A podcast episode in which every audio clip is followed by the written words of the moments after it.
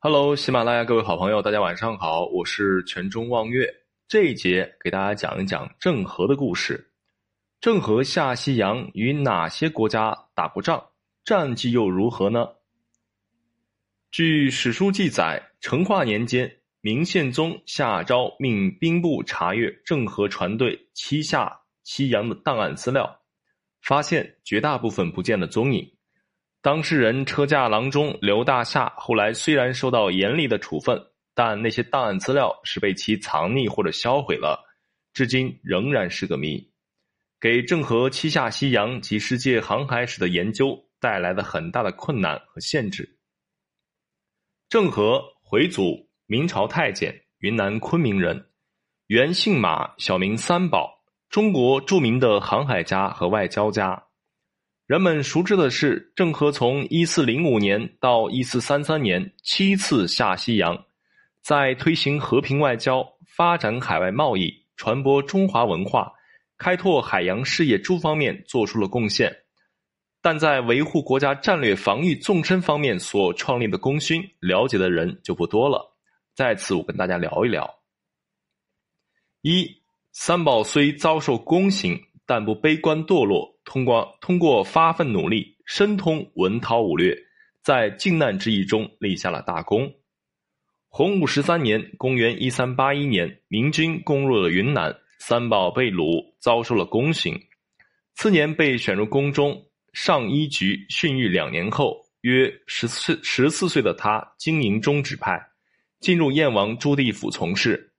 三宝乖巧伶俐勤奋，除了搞好本职差事以外，还十分的好学，抽空读书练字，留心向燕王府里的高手学习谋略、阵法、兵法和武艺，逐渐得到了朱朱棣的好感。成为了他的贴身太监。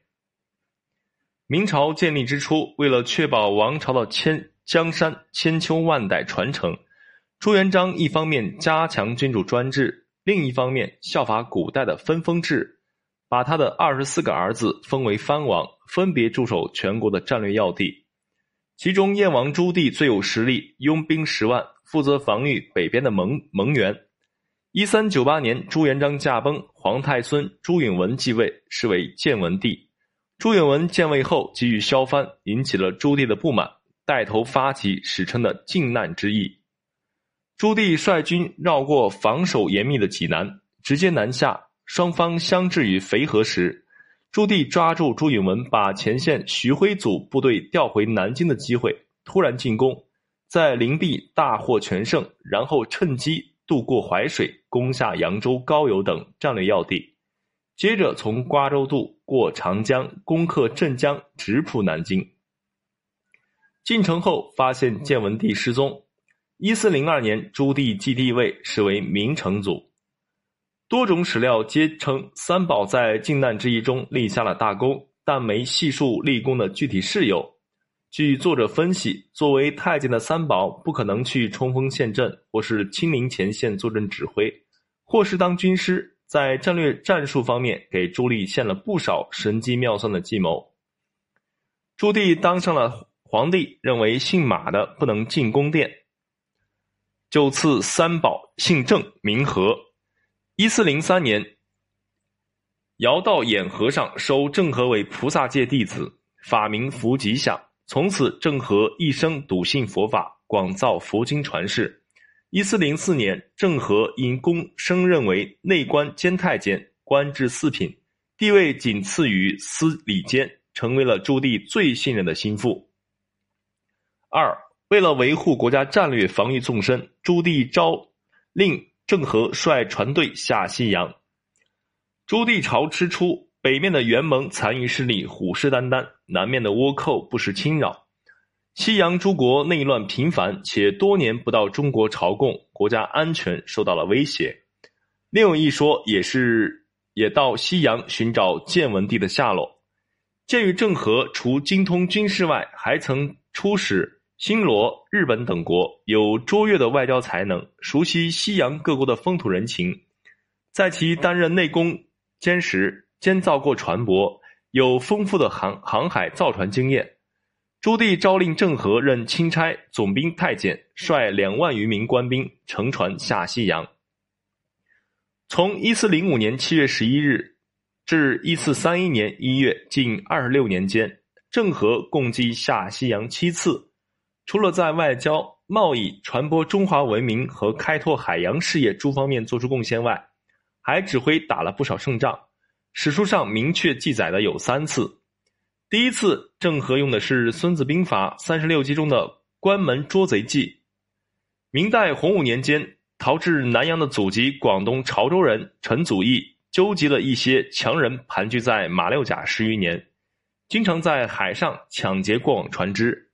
逐步发展成了当时最大的海盗集团，其成员最多时超过了万人，战船达百艘。开国皇帝朱元璋曾悬赏五十万两白银捉拿陈祖义。郑和率船队首次远航班师时，派使者前去招抚，陈祖义搞诈降，暗中策划劫郑和的宝船。郑和识破了陈祖义的伎俩，施计让其上钩。潜伏四周的战船合围，海盗集团全军覆没。陈祖义被生擒。郑和船队回国后，陈祖义在京城被处决。第二次，郑和用的是《孙子兵法》三十六计中的反客为主和擒贼擒王的连环计。郑和船队第二次下西洋，来到印度洋岛国西兰，就是今天的斯里兰卡。西兰国王亚列苦奈尔居心叵测。把郑和诱到宫中勒索金银珠宝的同时，悄悄派出重兵去抢劫郑和的船队。郑和是何等聪明之人，早已安排部队上岸潜伏。进城后，察觉西兰都城内空虚，且国王在搞诡计，便偷偷派人混出西兰都城，传令潜伏部队出击，很快就攻破入攻破入宫，将。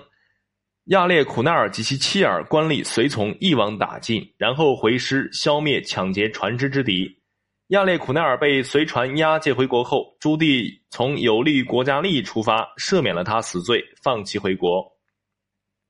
第三次不用啥计，亮出了肌肉就行，因为当时郑和船队属于世界级的无敌舰队，不管谁来招惹，都是鸡蛋碰石头。永乐十一年，郑和率船队三下西洋，抵达。今天的印度尼西亚苏门答腊岛，在国内争夺王位失败的伪王子苏甘腊见郑和来后不赏赐他，深生恶念，率起水军去拦截郑和的船队。郑和马上下令各船散开，摆出战斗队形迎战，仅够自卫队级水平的苏苏甘腊水军完全不堪一击。苏甘腊及手下很快被俘。永和十三年，郑和船队回国。朱棣这次不客气，下令把苏甘腊处死。一四二四年，明仁宗朱高炽继位，对外进行战略收缩，放弃了对脚趾的治理，从而失去了控制西洋诸藩国的地理优势。明宣宗朱瞻基继位后，西洋诸藩国有数年不来朝贡了。时隔第六次下西洋十年之后的一四三一年，朱瞻基派遣年老体衰的郑和第七次下西洋。返航途中，郑和于一四三三年四月初在印度西海岸古里病逝，船队由其副手太监王景洪带领回国。这就是我们熟知的郑和下西洋的故事。我是喜马拉雅的新手，我叫泉中望月。喜欢听我故事的朋友可以点个关注哦，谢谢。